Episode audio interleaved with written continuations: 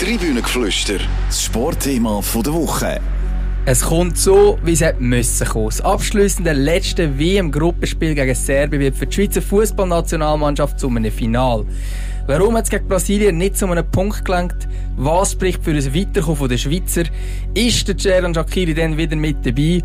Und ist der Murat Yakin wirklich der Mann für die ganz grossen Spiele? Die grosse Diskussion jetzt im Tribünengeflüster.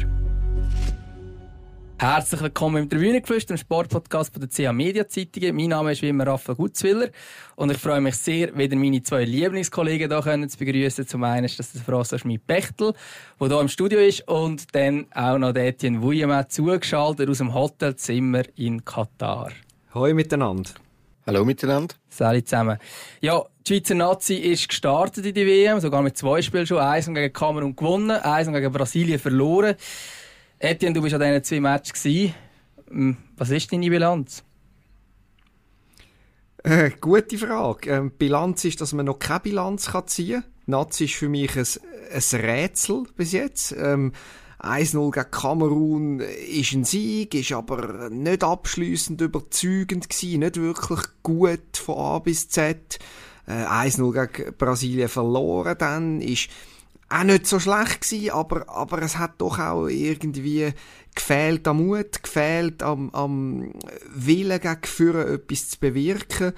Ja, und darum, darum kommt es so, wie wir es erwartet haben, dass wir eigentlich erst am Freitag nach dem Spiel gegen Serbien wissen, was wir wirklich dürfen halten von dieser Nazi bei der WM. Frost, wie siehst du? Ja, ich finde es jetzt nicht so rätselhaft. Ähm es hat sich einiges herauskristallisiert. Äh, Defensive funktioniert sehr gut. Ähm, das stimmt mich schon mal zuversichtlich für den Match dann am Freitag, wo es um alles geht. Ähm, ja, ich, ist klar, äh, gegen Brasilien hat es nach Führen nicht gut ausgesehen. Aber äh, wir müssen schon ein bisschen sehen, gegen wer spielen wir da. Und ähm, ich bin nach wie vor überzeugt, dass es richtig war, äh, Beton anzurühren. Ähm, sind nicht weit weg gewesen, um den Punkt heimzubringen. Ähm, weil, wenn man gegen Brasilien dann mehr Risiko eingeht, ähm, dann sieht es so aus, ähm, wie bei Brasilien gegen Serbien in der zweiten Halbzeit, wo die Brasilianer einfach mit jedem Angriff zu einem gefährlichen Abschluss kommen.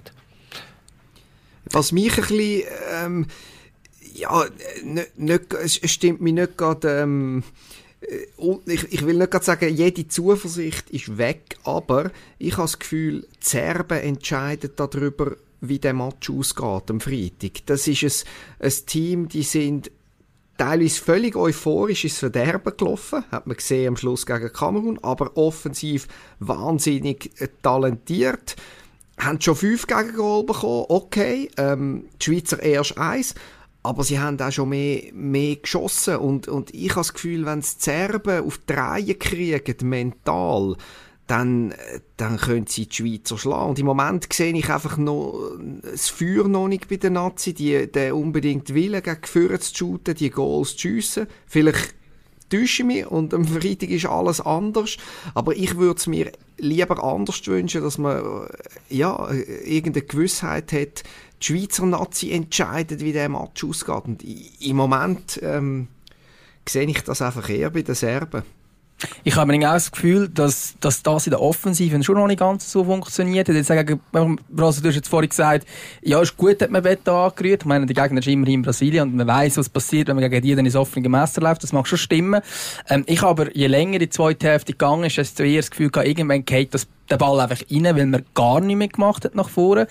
Ähm, und äh, Meinst du, hat das auch vielleicht mit dem zu tun, dass wir doch jetzt äh, zwei Spieler in der Offensive verletzt haben, mit dem Cern Shakiri und dem Nuaka vor? Hat das einen Einfluss? Oder ist das vielleicht dann auch wirklich die mangelnde Spielidee der Grund? Oder was ist da deiner Meinung nach?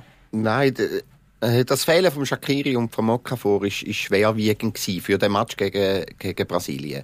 Der Okafor mit seiner Schnelligkeit, der Shakiri mit seiner Erfahrung, mit seinem Spielwitz, mit seinem Esprit. Äh, ich meine, wir kennen den Shakiri. Äh, der kann einfach in jedem Match und gegen jeden Gegner kann er seine Momente haben, äh, wo, wo entscheidend können sein. Ähm, das, hat, das hat sicher gefehlt. Ähm, und dann sieht man dann halt schon, dann wird es mal dünn äh, mit Alternativen. Also eben, wir sind dann nicht Brasilien, wo auf einen Neymar kann verzichten und äh, es sind irgendwie noch fünf, sechs äh, Wunderstürmer äh, sind noch auf der Bank. Also ähm, ich habe fast das Gefühl, die Bank von Brasilien hat einen höheren Wert als, als Credit Suisse. Also, ähm, das ist, das ist eine unglaubliche, unglaubliche Qualität, die die haben. Und das stimmt, das stimmt, klar. Und ich, ich möchte auch noch ähm, auf Gefahr hin, dass ich jetzt da ein bisschen negativ tönt habe vorher. Es kommt ja auch immer auf Perspektiven drauf an, wie, wie man etwas anschaut. Also in Brasilien oder auch im, im, äh, in, in anderen internationalen Medien hat man dann schon auch festgestellt, dass die hochgelobte Offensive von, von Brasilien nicht wahnsinnig viele Lösungen gefunden hat gegen, gegen die Schweiz. Und, und so wie ich die WM und die Spiele bis jetzt so sehe, ähm, habe ich schon das Gefühl, Brasilien ist, ist klar der Favorit Nummer eins, ist klar besser als jede andere Mannschaft bis anhin. Und, und von dem her müssen wir, müssen wir das vielleicht auch nicht überbewerten. Was mich vor allem ein bisschen enttäuscht hat, sind äh, die, die letzten Minuten. Ähm, du bist 1-0 im Rückstand und du weißt, es ist völlig egal, ob du 0-1, 0-2, 0-3 oder 0-4 verlierst. verlierst. Die Ausgangslage ändert sich 0,0 für den nächsten Freitag. Und dass dann da nicht irgendwie einen letzten stürmischen Lauf oder alles versuchst nach, nach vorne ich weiß es nicht. Vielleicht sind sie alle schon platt gewesen, aber das hätte ich mir, das hätte ich mir noch gewünscht am Schluss. Ja, das sehe ich anders. Ähm, eine Packung darfst du auf keinen Fall mitnehmen im letzten Match. Ähm, natürlich, es ist blöd. Du musst nicht das 0-1 verteidigen. Um das geht's nicht. Aber ich finde dann auch nicht, äh, musst dann noch äh, äh, schauen, dass du noch möglichst noch zwei Gegengol zusätzlich noch überkommst. Das wäre das wär blöd. Ähm, ja, ich finde, es fehlt nicht an der Spielidee nach Führen, sondern eben, wie gesagt, es hat an diesen zwei Spielern gefehlt, Shakiri vor. Es hat am Mut gefehlt und es hat auch ein ein bisschen an der Klasse gefehlt. Ich meine, wir reden immer über die Offensive der Brasilianer, aber die sind auch defensiv einfach unglaublich gut. Also, und wir haben halt keinen linken Außenverteidiger mehr, wo, wo ähm, ein oder zwei Gegenspieler kann ausspielen kann. Also Ricky Rodriguez in Ehren hat, einen, hat einen tollen Match gemacht gegen Brasilien, aber das ist einfach ja, wir, wir hätten jetzt noch zwei, drei äh, Sprintraketen gebraucht in dem Match gegen Brasilien, um nach vorne etwas wirklich auszurichten, ähm, denen wirklich wehtun. Die hat man nicht, ähm, die hat man nicht gehabt. Man hat aus den vorhandenen Mitteln nicht das Maximum, man kann nicht sagen, das Maximum rausgeholt, wenn man verliert, aber nicht am Maximum ist man. Ich finde, relativ sinnbildlich in dieser Situation ist ja auch der Wechsel, den es gab in der 86. Minute im Stand von 1-0 für Brasilien. Wechselt der Jakin und er bringt den Fabian frei ist jetzt nicht unbedingt die Waffe, wo man muss sagen, wow, das ist jetzt der, der wahrscheinlich in der Offensive noch den Unterschied macht. Oder hat man schon gesehen, dass da vielleicht auch ein bisschen äh, die ein oder andere offensive Alternative gefällt hat. Man hätte vielleicht noch den Fasnacht können bringen, das ist jetzt Diskussion. Ähm, aber grundsätzlich zeigt das auch, dass so wahrscheinlich schon, eben, Brasilianer haben da andere Spieler noch in der Offensive können einwechseln. Ja, und, und ich, ich sage ja. aber gleich, also auch Fabian Frei, ich meine, die Schweiz ist ja gar nicht in den Strafraum gekommen. Also, wenn es vielleicht irgendwie noch eine Möglichkeit gehabt hätte, in Abschluss zu gehen, dann wäre es so etwa 20 Meter vor dem Goal gewesen. Und aus dieser Position ist dann der Fabian Frey nicht der allerschlechteste zum Abschliessen. Ähm, man hat auch gesehen, es hat einfach noch einen gebraucht, wo, wo, wo, wo noch versucht hat, ein bisschen Mittelfeldspressing betreiben und, und äh, ja, ein Stück weit habe ich das können nachvollziehen, dass man ihn bringt. Nettine, ich glaube, du hast dazu etwas sagen oder habe ich das falsch wahrgenommen? Nein, ich finde, ich, ich find, man, kann, ähm, man kann die Diskussion bei dem belassen. Es ist jetzt, es ist knapp gewesen, der Punkt, immerhin 83 Minuten oder 82 hat es dann auch ausgesehen, als könnte man noch, ein, noch einen Punkt holen. Es ist auch vieles gut gewesen, ähm, ja, schauen wir vorwärts, ähm, aber klar ist, es, es muss etwas kommen und, und was man natürlich auch gesehen hat, die, die, die Serben, also die, die, ich finde, man, man muss sie schlagen als Schweiz. Ähm, die Erfahrung spricht für die Schweiz. Ähm, die Abwehr spricht für die Schweiz, der kühle Kopf auf dem Platz spricht für, für die Schweiz und, und also als, als serbische Mannschaft ähm, da, da würde es mir im Moment nicht so gut gehen. Wenn du 3-1 führst gegen Kamerun, also das musst du auch zuerst mal noch schaffen mit so einem Spielstand, so einem Spielverlauf. Die Mannschaft von Kamerun ist mental quasi tot, nur noch umgeschlichen und man wird noch zweimal auskontert. Also dort in den, in den serbischen Köpfen geht im Moment definitiv mehr ähm, mehr ab als, als bei den Schweizer, weil die müssen sich wirklich fragen, Himmel normal, haben wir jetzt es wirklich angebracht, um es Unentschieden uns als mögliche, als mögliche als mögliches Resultat, wo würde lange für das Achtelfinale, das haben wir verbockt. Jetzt Serbien muss gewinnen und, und die Ausgangslage, die, die ist nicht einfach und spielt sicher der Schweizer Karte. Aber hast du jetzt nicht vorher noch einen Werbeslogan für die Serben Natürlich, natürlich. Ich, ich wiederhole auch noch mal gern. Sie sind offensiv super, aber was sie nicht super sind, das, das habe ich schon immer gesagt und da bleibe ich dabei im, im Kopf das ist, ganz bös gesagt, ein labiler Haufen, der innerhalb von fünf Minuten von himmelhoch jauchzend zu Tode betrübt ähm, kann umschwanken. Und ja, talentmäßig traue ich es zu, der Schweiz, der Schweiz weh zu tun, im Kopf nicht. Und ich bin auch ganz sicher, ähm, wir haben noch kein Wort über die politische Dimension von dem Match geredet, ich bin auch ganz sicher, dass da die Schweizer besser könnten mit umgehen jetzt.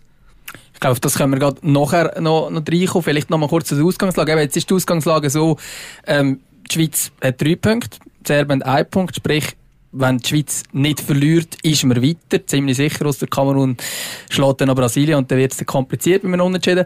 Ähm, ist die Ausgangslage nicht auch mega gefährlich? Weil auf Unentschieden spielen, das kann man glaube ich nicht. Nein, das kann man nicht Nein, und das wird man auch nicht machen. Also, das ist, das ist klar. Ähm, so gehst du nicht ins Spiel.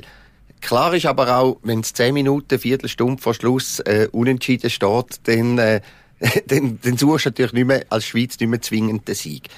Ähm, noch etwas zum, zum Kopf der Serben. Ist natürlich auch ein bisschen ein Klischee. Ähm, so ein bisschen launische Mannschaft und so weiter. Ich glaube nicht, dass die Serben irgendwie grundsätzlich äh, ähm, ein mentales Problem haben. Ähm, sie haben jetzt vielleicht eins, weil sie, weil sie es vergeigt haben gegen Kamerun. Für mich ist mehr das Problem bei den Serben, sie haben keine Balance zwischen Offensiven und Defensiven. Also, taktisch ist, überzeugt mich das überhaupt nicht. Ähm, da, da hätte ich Angst und Bang, ähm, wenn ich, wenn ich Anhänger von den Serben wäre. Ähm, da, da bist du dem viel wohler bei der Schweiz. Ähm, weil, ähm, der, der hat mich bis jetzt taktisch eigentlich recht überzeugt. einverstanden, einverstanden. Vielleicht, ähm, ähm, ja, ich, ist es tatsächlich mehr taktisch wie, wie mental ein Problem. Aber ich finde dann halt gleich, also, ähm, wenn du weißt, äh, es geht am Schluss um alles, allenfalls könnte es unentschieden lange gegen die Schweiz und du bist 3-1 vor, 30 Minuten vor Schluss, dann, dann ist es nicht mehr nur, dann ist es entweder einfach blöd, nach Führerrennen vorbehaltlos, obwohl man so führt, weil man irgendwie das Gefühl hat, ja, jetzt schiessen wir noch das 4 und das 5 1 oder dann ist es eben auch ein, ein ein mentales das, Problem. Sie sind, gar nicht, sie sind gar nicht wild nach vorne gerannt. Und, Mal, und sie sind zweimal auskontert worden. Nein, zweimal, aber nicht, die kamerunischen Stürmer sind allein aufs Goal. Zweimal nicht, hintereinander in aber, drei Minuten. Aber Etienne, nicht weil die Serben in Unterzahl gewesen sind, sondern weil sie schlecht gestanden sind, weil sie schlechtes Gegenpressing gemacht haben, schlechte Restverteidigung. Ähm, wir haben jetzt gesehen, eben gegen Brasilianer, zweite Halbzeit, wenn Brasilianer ein bisschen ernst machen und, und die Serben wirklich defensiv fordern, dann, dann ist Brasilien praktisch eben mit jedem, mit jedem Angriff zu einem gefährlichen Abschluss gekommen. Und da fehlt für mich Balance zwischen Offensiven und Defensiven.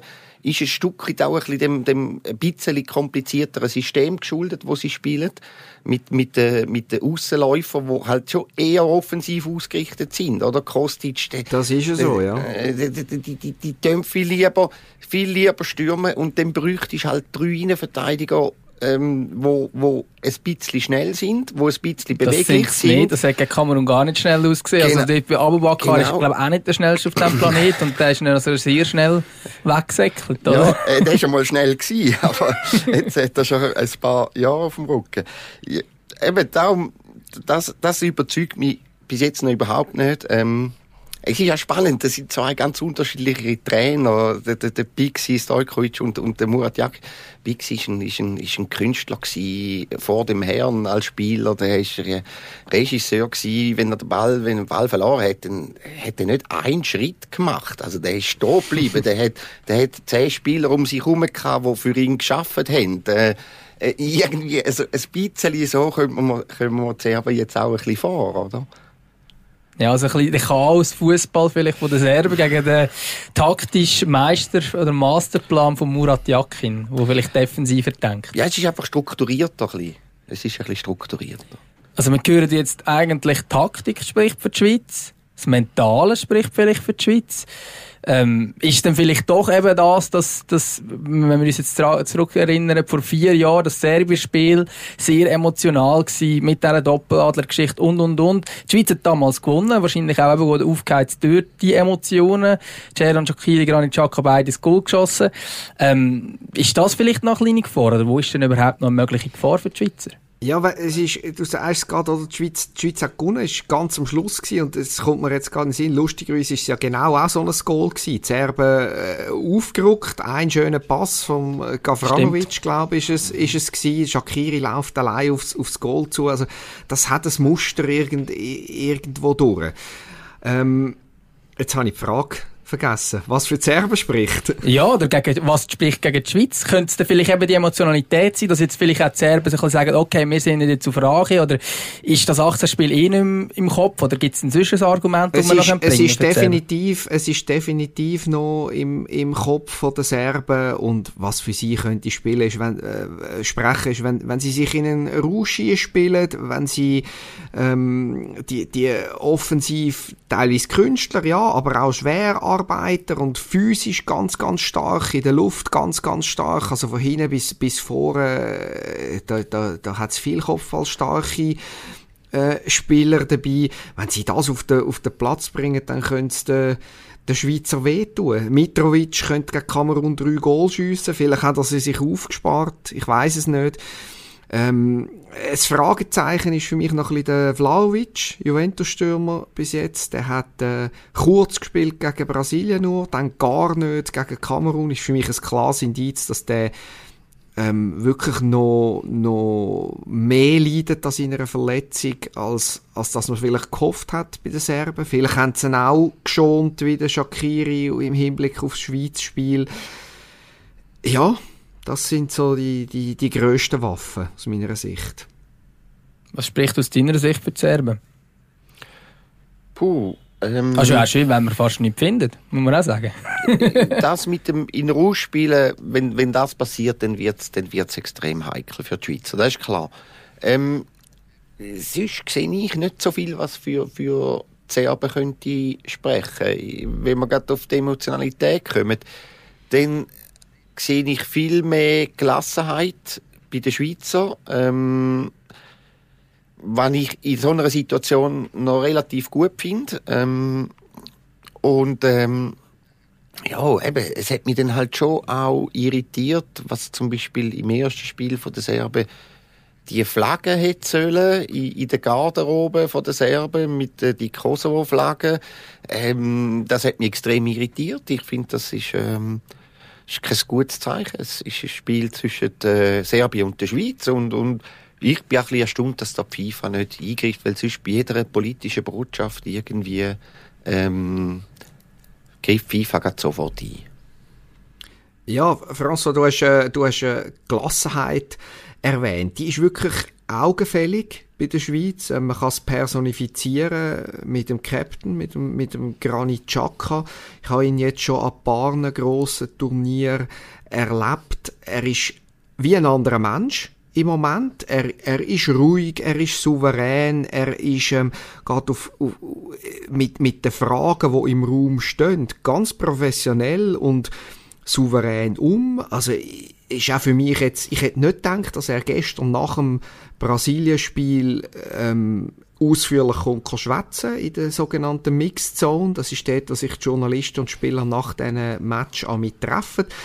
Er hat dort geredet über alle Fragen, hat auch den serbischen Journalisten ähm, Fragen beantwortet, wo es dann geheißen hat, ja, du bist sicher extra motiviert wegen diesen Vorkommnissen im, im 18. Hat er gesagt, nein, ich gehe in diesem Match wie, wie gegen Kamerun, wie gegen Brasilien, wie, ich spiele gegen jede, jede Mannschaft gleich gern, ich freue mich auf den Fußball und that, that's it. Und er sagt es nicht einfach so, ich nehme es wirklich auch ab. Das Gleiche heute Morgen sind wir beim, beim Pierluigi Dami gewesen, ähm, Direktor von der, von der Nationalmannschaft. Der hat auch, ähm, ist ein bisschen mehr ins Schwitzen gekommen, ehrlicherweise. Also liegt auch an den warmen Temperaturen. Aber, ähm, er hat es also geschafft, in diesen 17 Minuten, wo er geschwätzt hat, nicht einmal das Wort Doppeladler äh, zu verwenden. Er hat siebenmal wiederholt, es gibt einen Job, der ist eine erfolgreiche Fußball-WM zu spielen. Das wollen wir machen und wir sind überzeugt davon, dass wir genau das machen und nichts anderes.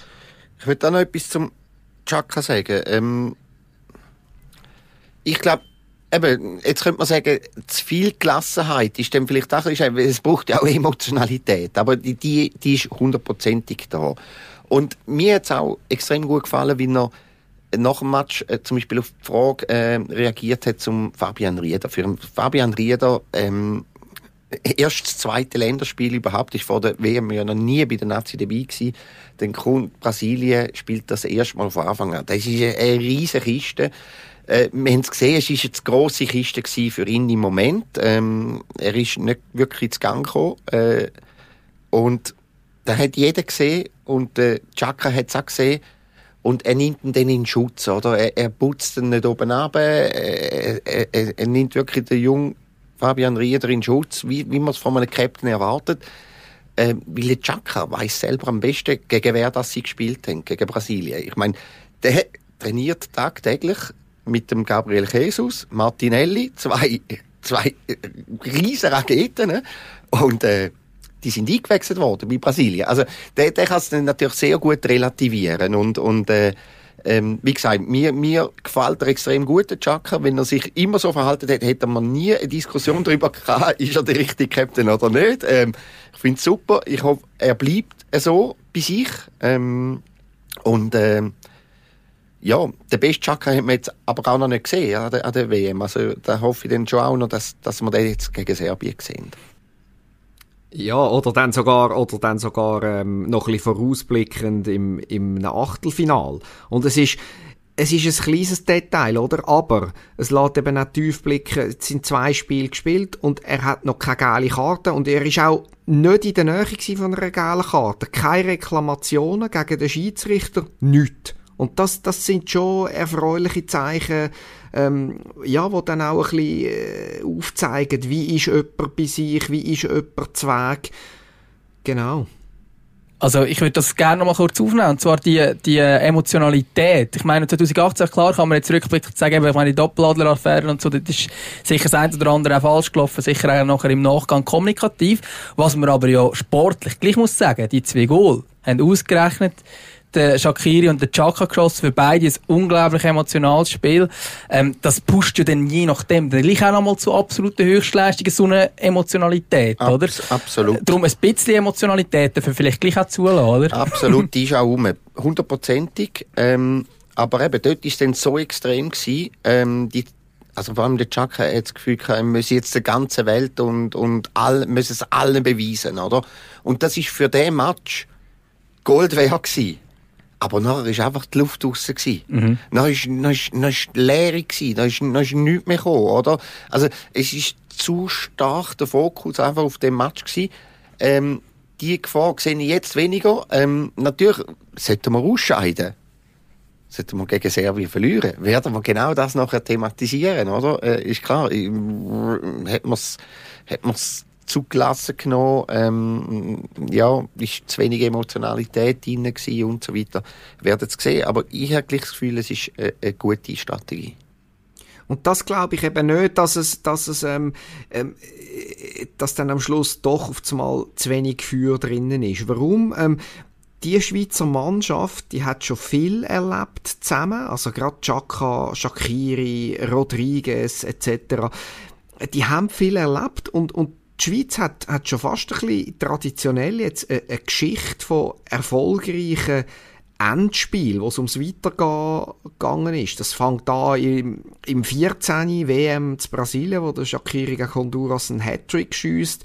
Im, Im 16 äh, zu Frankreich an der EM ist, ist der erste Match gegen Albanien entscheidend gewesen, gewinnen es knapp, dann eben Serbien Spiel in Russland gewinnt die Schweiz, in der, an der EM äh, dann läuft vieles komisch, ähm, fast am Boden schon nach dem 0-3 gegen Italien. Und dann stehen sie nochmal auf und, und, und schlönt durch die und kommen so weiter. Und das sind Erinnerungen, die irgendwie auch zusammenschweissen. Und, und mir, ich glaube, das gibt auch so ein bisschen eine innere Überzeugung, ja, wir, wir schaffen das, wir können das, wenn es zählt. Und vielleicht ist ja das auch einer von der, von der grössten Vorteile von, von der Schweiz.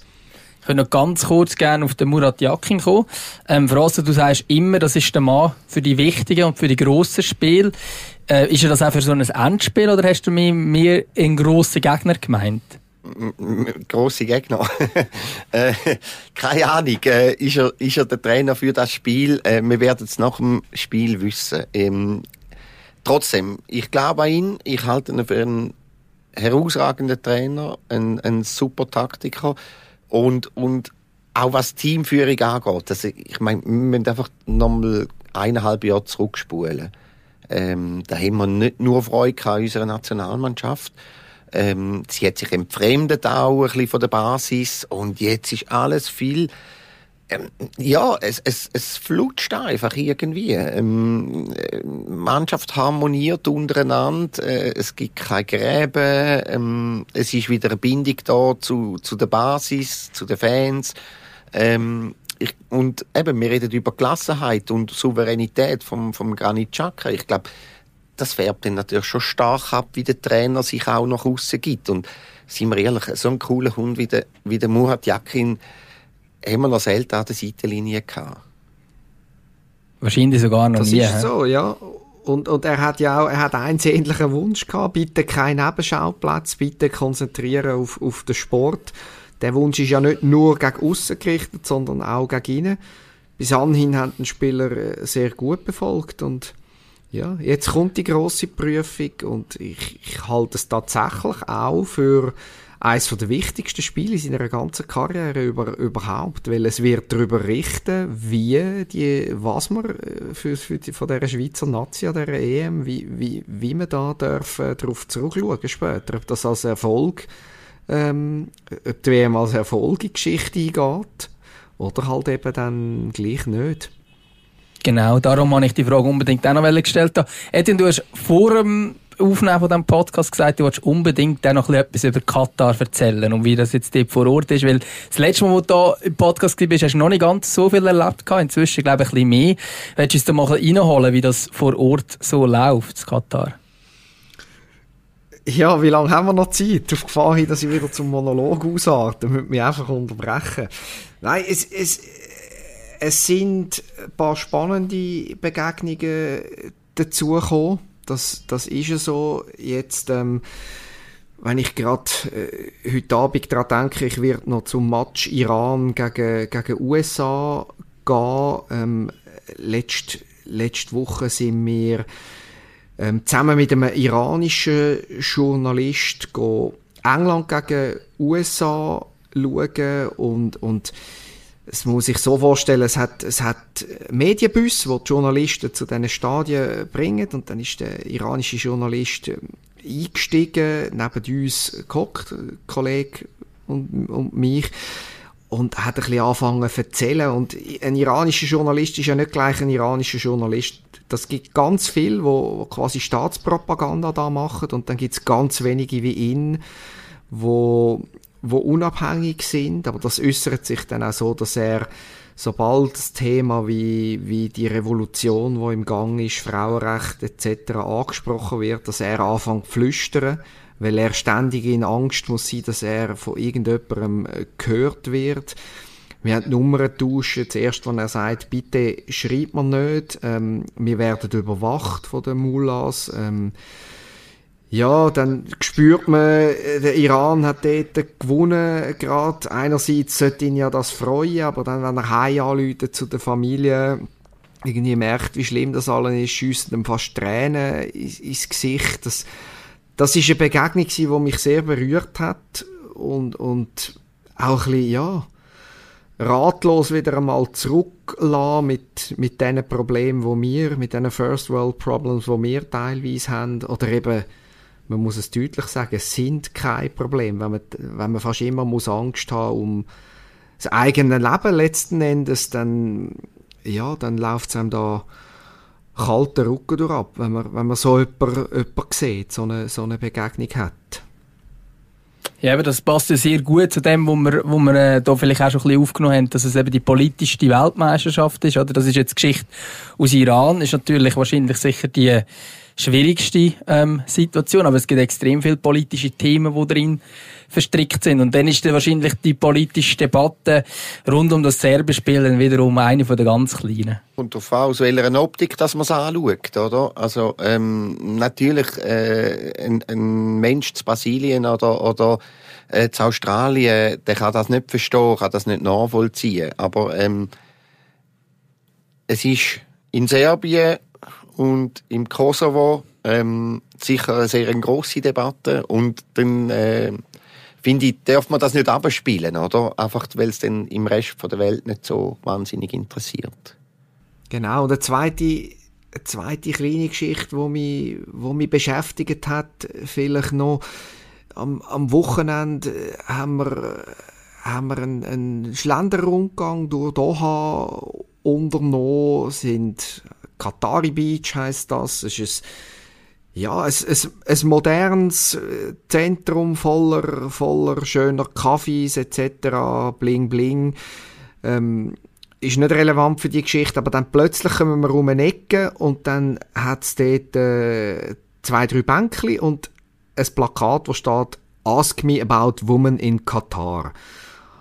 Und dann sind dort drei verhüllte Frauen und beten wirklich darum, ähm, Touristen oder jetzt auch Journalisten, ähm, alle Fragen zu stellen, wo man, wo man hat über, über Frauen in, in, in Katar, wie das ist für die zum Leben und so. Ich weiß nicht, ob das wieder eine, eine FIFA-PR-Offensive ist oder von Katar selber.